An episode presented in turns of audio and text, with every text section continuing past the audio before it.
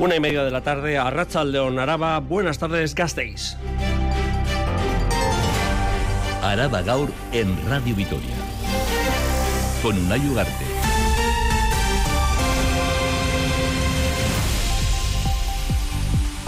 El Partido Popular de Gasteiz dice no al proyecto de presupuestos del equipo de gobierno municipal, tema de Echevarría. Un no porque no hay partida, no hay baza para la negociación por parte de los socialistas y yelzales. Ainhoa Domaica, portavoz del grupo municipal del Partido Popular. Hemos visto una voluntad real de poder llegar a un acuerdo. En estas circunstancias, nosotros no vemos posible poder apoyar el presupuesto del ayuntamiento. Estamos en una semana clave en la negociación presupuestaria. Este próximo jueves finaliza el plazo para presentar las enmiendas por parte de los grupos municipales. El Carrequín ya anunció la semana pasada la enmienda a la totalidad al grupo municipal, conformado por PS y PNV. Solo le queda ahora la opción de Euskal Herria. En la cuadrilla de la concentración multitudinaria de los sindicatos que, con representación en el ámbito de la sanidad, ante el punto de atención continuado del audio para denunciar que el pasado viernes, día 12, falleció una persona de 42 años en estas instalaciones de un infarto y no había médico. Piden reforzar la atención primaria. Jesús Oñate de LAB y Gabriel Pérez de SATCE las situaciones se van a repetir. Lo que echamos de menos de la dirección de Osakidecha es asumir la responsabilidad de esta situación. La atención primaria tiene que estar más reforzada de lo que está, que en ningún momento que se hagan recortes a la población con el número de profesionales, con los horarios de los centros y la Diputación. Nuestra Diputación otorga la medalla de Araba a la científica gasteiztarra Mercedes Maroto Valer. Así lo ha dado a conocer el diputado general Ramiro González ponente mundial en el campo de la investigación, contribuyendo al progreso y bienestar social de manera ejemplar, siendo referente en la representación de las mujeres en el campo científico. Y ha roto barreras, destrozando techos de cristal y está impulsando cambios en las industrias mundiales máximo reconocimiento que concede la institución foral a esta joven investigadora alavesa radicada en el Reino Unido, que es referente en los estudios desarrollados en el ámbito de la descarbonización. Estaremos pendientes. Orionac, en este caso Mercedes Maroto Valer. Y en deportes, en estos momentos hoy, Rafa Munguía todavía no ha llegado nuestro compañero de deportes, y la verdad es que esta noche toca derby, derby copero entre el Athletic y el Alavés, que se miden en eh, Samamés. Hoy es martes 15 de enero de 2024. Esto es Araba Gaur en Radio Vitoria, al frente de la realización de audio nuestra compañera Arancha Prado. Os habla una Ugarte un día más. Es que ricasco por elegirnos para estar al día sobre lo que acontece a diario en el territorio en Gasteiz. Araba Gaur.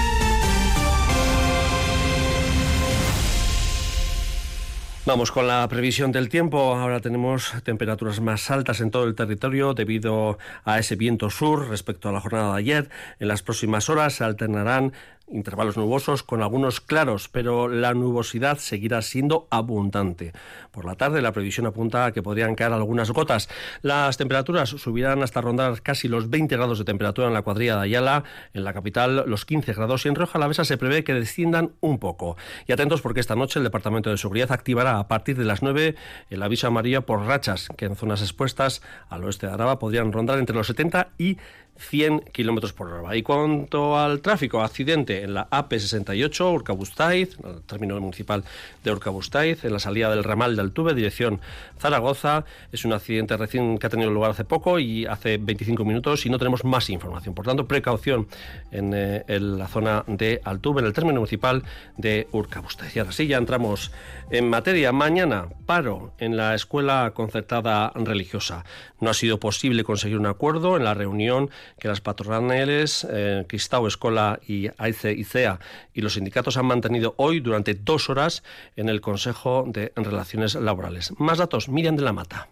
No hay acuerdo y, por tanto, mañana se inician los paros en la enseñanza concertada religiosa. Los sindicatos ELA, ESTE y las comisiones obreras LAF y UGT consideran insuficiente la propuesta de la patronal Cristau Escola y AICE ICEA como para desconvocar estas movilizaciones. Roberto Casas, responsable de enseñanza privada de UGT. Movilizaciones continúan adelante porque los sindicatos consideramos que que no que, lo que ellos nos han presentado digamos no es em, el inicio de una negociación. Obviamente no tiene por qué ser exactamente lo que pedimos pero estar en el camino no no los contenidos son tan escasos que no es una propuesta que tenga la virtualidad de conseguir eso Ante esta situación, la patronal ha mostrado su malestar y asegura que los alumnos, alumnas y familias son los principales perjudicados. María Eugenia Parraguirre, directora de los centros de la red Cristau Escola continúan en su actitud inmovilista eh, con referencia a las movilizaciones que tienen convocadas para partir de mañana. Eh, hemos apelado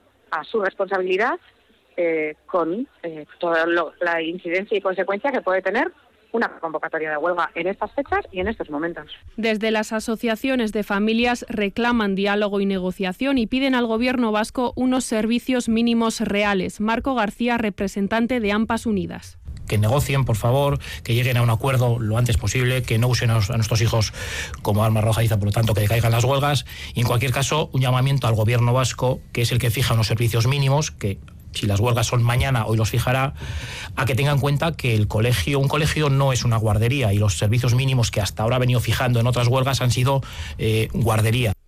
De momento no hay fecha convocada para una próxima reunión en la que acercar posturas.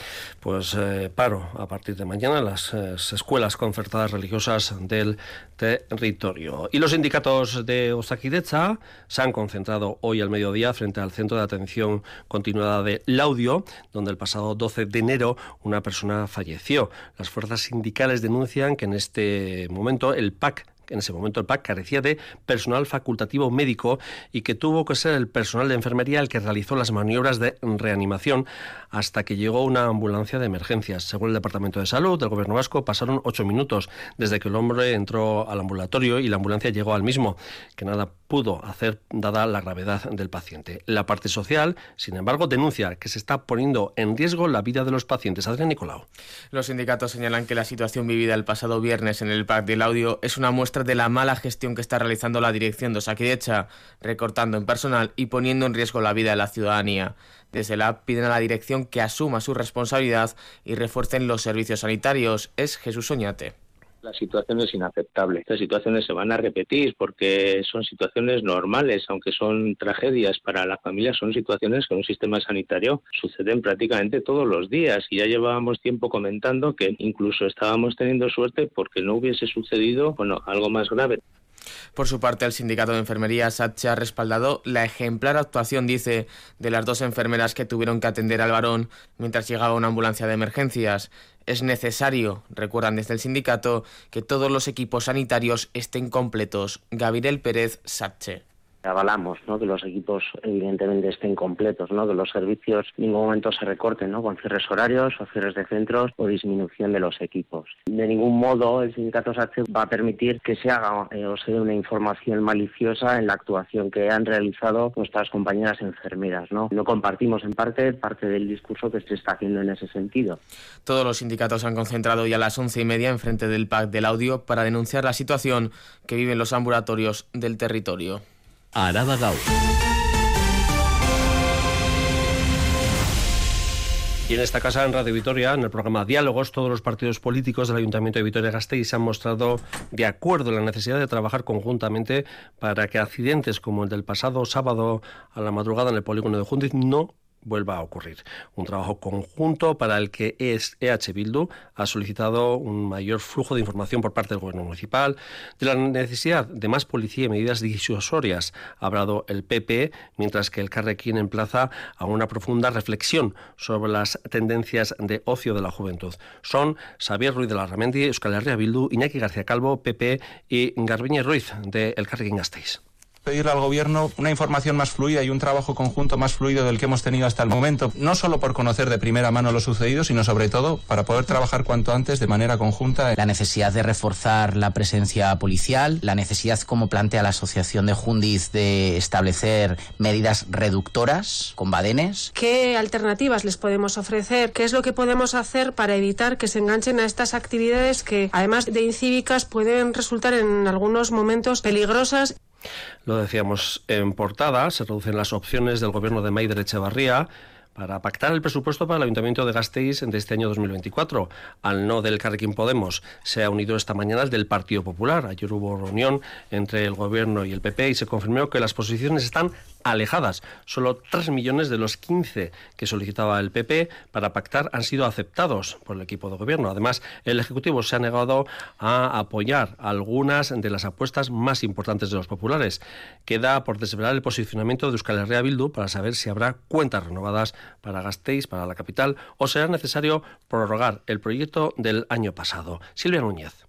El Partido Popular no ha visto voluntad de acordar en el gobierno de Echevarría. Es más, su portavoz, Ainhoa Domaica, no cree que haya habido ganas de pactar con su formación en ningún momento. Frente a nuestra disposición real a llegar a un acuerdo, lo que hemos visto por parte del Gobierno de la señora Echevarría es su negativa a aceptar la mayor parte de nuestras propuestas. Por lo tanto, no hemos visto una voluntad real de poder llegar a un acuerdo y nos ha costado creer que en algún momento realmente tuviesen esa voluntad real de poder llegar a un acuerdo.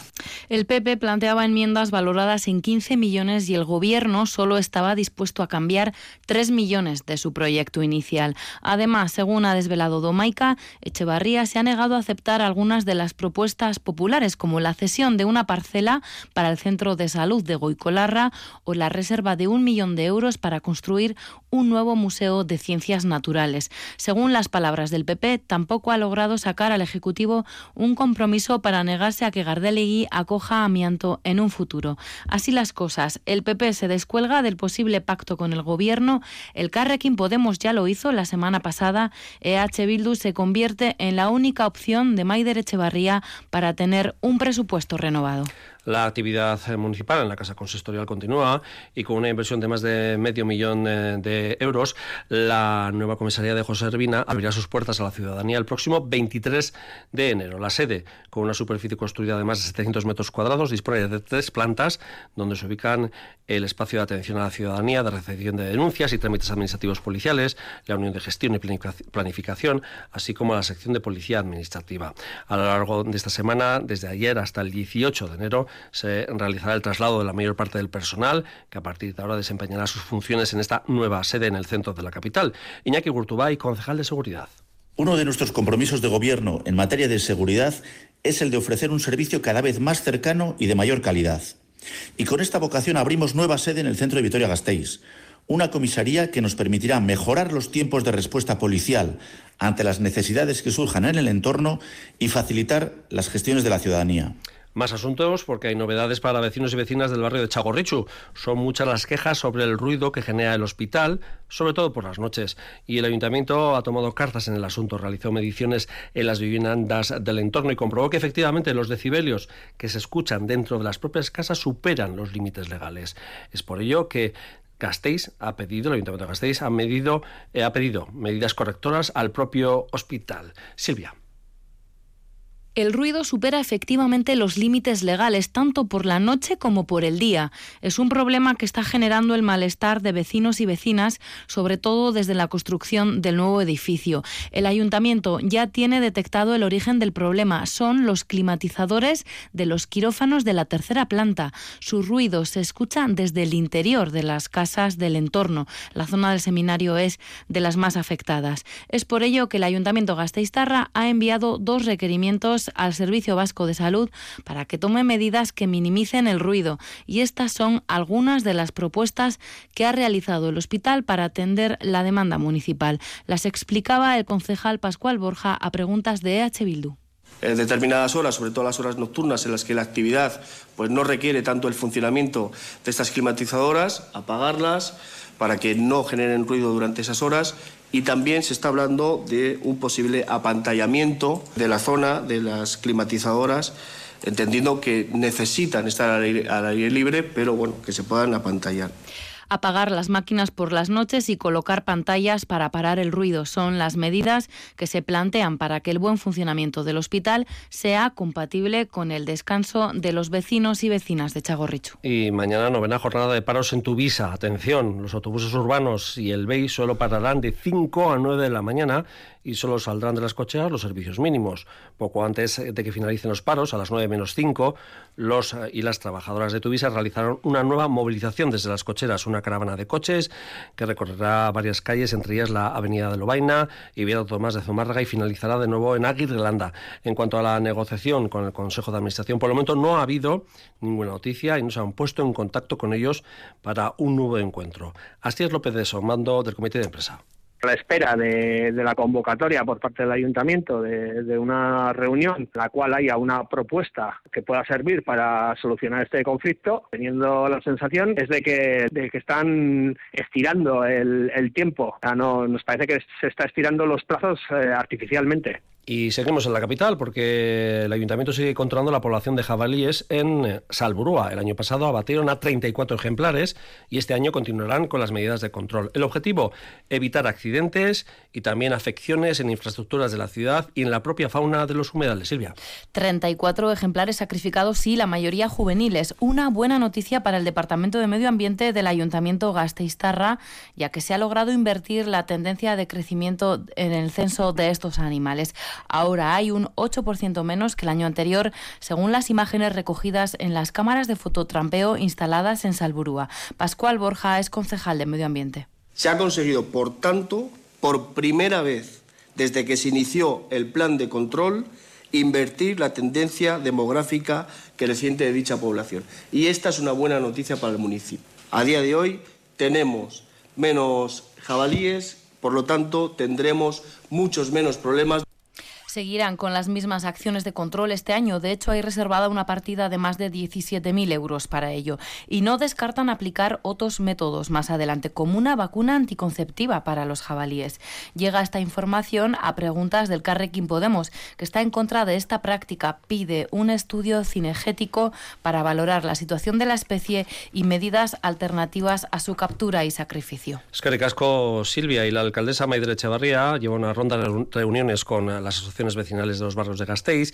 La semana pasada fue la parada en Santa Lucía y esta tarde San Somenti. Desde la Asociación de Vecinos local, lo primero que se le va a preguntar es sobre la actuación en la calle Paula Montal y sobre la modificación de la línea 7 de Tuvisa que incluye directamente, influye directamente a vecinos y vecinas de este barrio. José Valiente de la asociación critica que San Somenti es un barrio olvidado y que no se tiene en cuenta y que además han tenido que posponer las dos últimas reuniones con los concejales responsables de dos áreas. Valiente insiste en que son muchos muchos los problemas que van a presentar esta tarde a la alcaldesa. Todos, eh, limpieza, seguridad, parques infantiles. Aquí tenemos muchos alumbrado, también la poda de árboles, eh, las drogas y los botellones que andan por aquí por el barrio, los patines y de la bicicleta, los robos.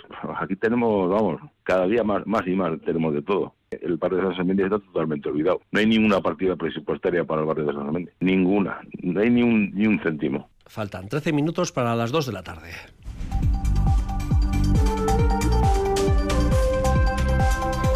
Foronda es el aeropuerto más cercano al de Loyu, pero sin embargo los vuelos que se desvían por diferentes motivos no aterrizarán en el aeropuerto a la vez, según las compañías aéreas. Esto se debe a que Foronda no cuenta con los medios suficientes para que los viajeros aterricen aquí. Así las cosas, Ramiro González, diputado general, critica esta situación e insiste en que es imprescindible poner una solución a esta situación. García Gunón. A un poco más de 77 kilómetros separan el aeropuerto de Loyu del de Foronda y sin embargo, si viajan a este aeropuerto vizcaíno y por cualquier motivo el avión debe desviarse, puede que acaben a cientos de kilómetros de su destino, como por ejemplo en Barajas, Madrid. Esta situación se debe a que las aerolíneas aseguran que Foronda no cuenta con los medios necesarios para que estos aviones desviados aterricen. El diputado general Ramiro González subraya que esta situación es un gran problema para los viajeros y que hay que poner una solución hay que solucionarlo y, Foronda tiene que disponer de medios que permitan que los pasajeros y pasajeras que se dirigen a Loyu pues tengan este aeropuerto como alternativo cuando no se puede aterrizar en Loyu, porque es que esto no ocurre una vez. A mí me parece que esto no tiene justificación.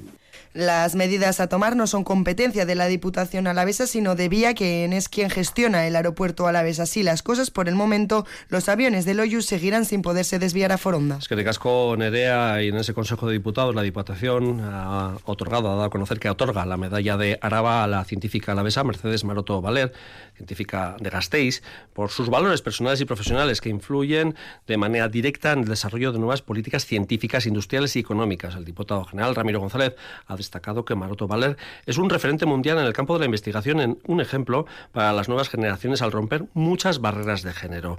Actualmente, Valer es directora del Centro de Investigación para Soluciones del Carbono. La escuchamos en los micrófonos de Radio Vitoria hace cuatro años. El equipo mío somos alrededor de unos 50 investigadores. Entonces, desde el punto de vista de capturar las emisiones del CO2 para que no lleguen a la atmósfera, eh, también miramos en soluciones tecnológicas, convertir el CO2, por ejemplo, en combustibles para aviación, eh, también en materiales que se puedan usar para la construcción y también en algunos casos eh, cómo podríamos almacenar el CO2 en el subsuelo en el Mar del Norte.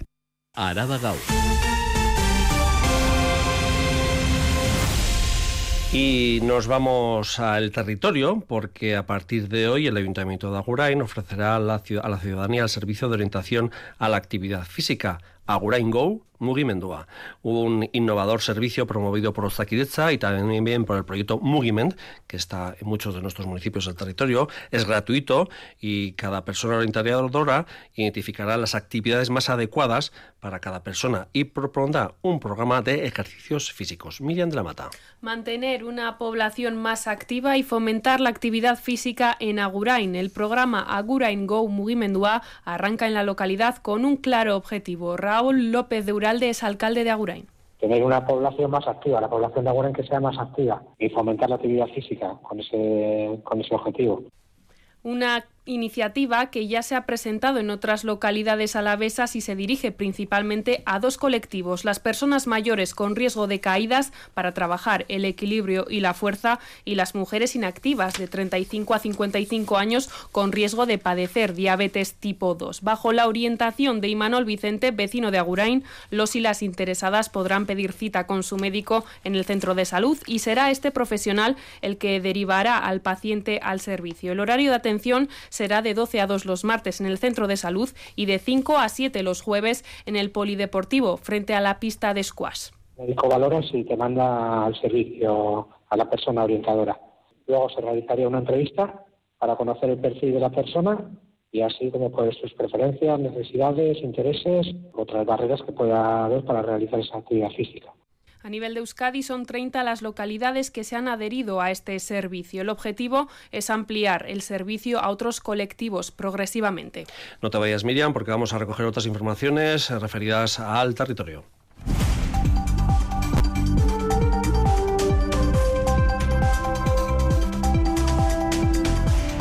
Finaliza la restauración del lavadero de Sobrón. El Servicio de Patrimonio Histórico Arquitectónico ha realizado una visita para comprobar la finalización de la obra de restauración del lavadero de Sobrón, uno de los seis elementos menores cuya restauración ha sido subvencionada el pasado 2023. Los demás elementos constan de una fuente, dos puentes, un molino y una vía pecuaria. Ya está abierto el plazo de inscripción para la convocatoria de subvenciones de este próximo 2024. Ana del Val, diputada Foral de Cultura. Este sistema se completa además con la existencia de la fuente pública y de varios abrevaderos, así como de depósitos y arquetas de piedra, configurando todo esto en un sistema ejemplar de reutilización y aprovechamiento del agua con referencias indirectas al menos documentadas desde mediados del siglo XIX. Y los presupuestos de la Diputación incluirán tres proyectos impulsados por la ciudadanía. La ruta del agua de Berganzo, el castillo de Bernedo y el molino bajo el puente de la Puebla de la Barca. Cada uno de los tres proyectos que han salido adelante contará con un montante de alrededor de 176.000 euros. 740 personas han votado en la fase popular y de los 591 votantes a través del registro, 149 han sido a través de la sede electrónica. Y el sindicato SK denuncia el acoso al que se ha visto sometido el delegado sindical de las ambulancias La Pau. El pasado 13 de enero apareció un mensaje amenazante en el domicilio del delegado de SK. El sindicato considera estos hechos como un ataque directo a la libertad de acción sindical. Piden investigar y que el gobierno vasco y la propia consejera de salud Gozones Agardui condene los hechos. Y un apunte más porque la noticia alcance acuerdo entre Panaderías La Vitoriana y los sindicatos con subidas salariales, salariales vinculadas al IPC y mejoras sustanciales El convenio tendrá vigencia entre los años comprendidos entre 2019 y 2025. Eh, afectará a 70 personas trabajadoras con esa subida del IPC que ronda el 30%, así como subida de los diferentes pluses. Por solucionado esa situación que vivía la victoriana. Y hoy, antes de irnos con la cultura, un último apunte, porque Astigarraga es el centro del Tzotz en, nuestra geografía, en Euskal Herria, y hoy, eh, precisamente, el invitado para ser el que, que celebra la apertura de ese Tzotz es el, el, a la vez Íñigo Echezarreta del grupo ETS. Por lo tanto, de ello contaremos cuenta también a lo largo de este informativo y aquí, en, los siguientes informativos de Radio Vitoria. Ahora sí, vamos ya con la cultura con Charo y Diocris. Araba Cultura.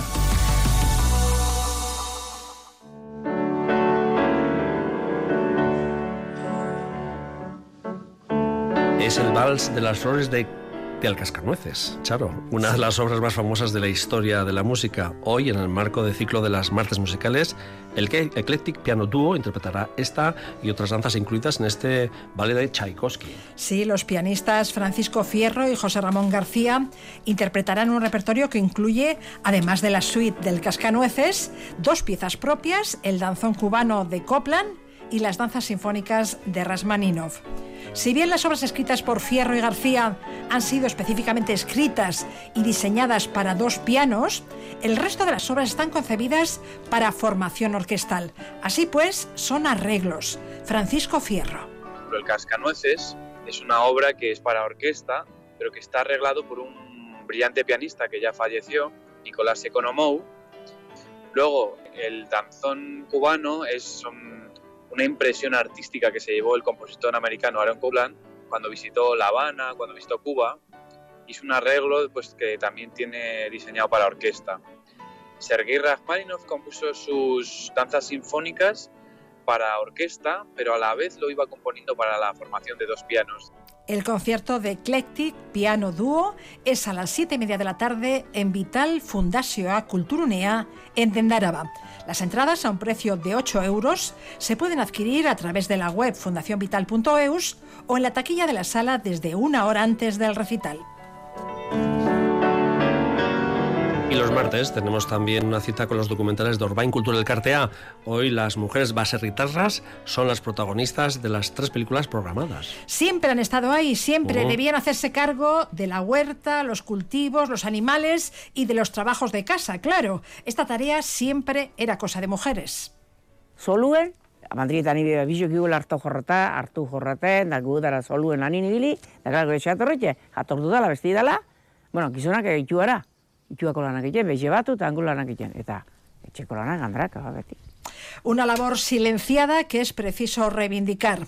A partir de las 7 de la tarde en el local de Orbain, en Navarro Bioslada 8, se proyectarán Erroa eta Geroa, Baserritarrak eta Feministak, eta Emakume Baserritarrak.